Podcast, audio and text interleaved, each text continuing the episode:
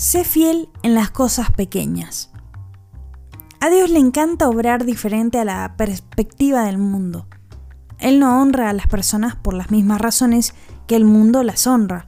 Valora más la fidelidad que la fama y la humildad que el poder.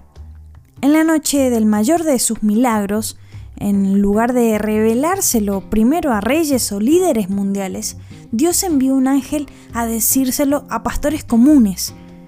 En Lucas capítulo 2 versículo 8 habla de pastores en los campos cercanos que estaban cuidando sus rebaños de ovejas. Cabe destacar que estos hombres eran trabajadores comprometidos, viviendo junto a sus ovejas y cuidando bien aquellas cosas que se les habían confiado vigilar. Los pastores eran de estatus social bajo, pero eran personas fieles y Dios los eligió para que sean los primeros en recibir las mejores noticias de la historia. Después estaban en primera fila para conocer al Hijo de Dios en persona. Si hoy te sientes sin importancia o ignorado, no dejes de invertir en lo que Dios te ha confiado.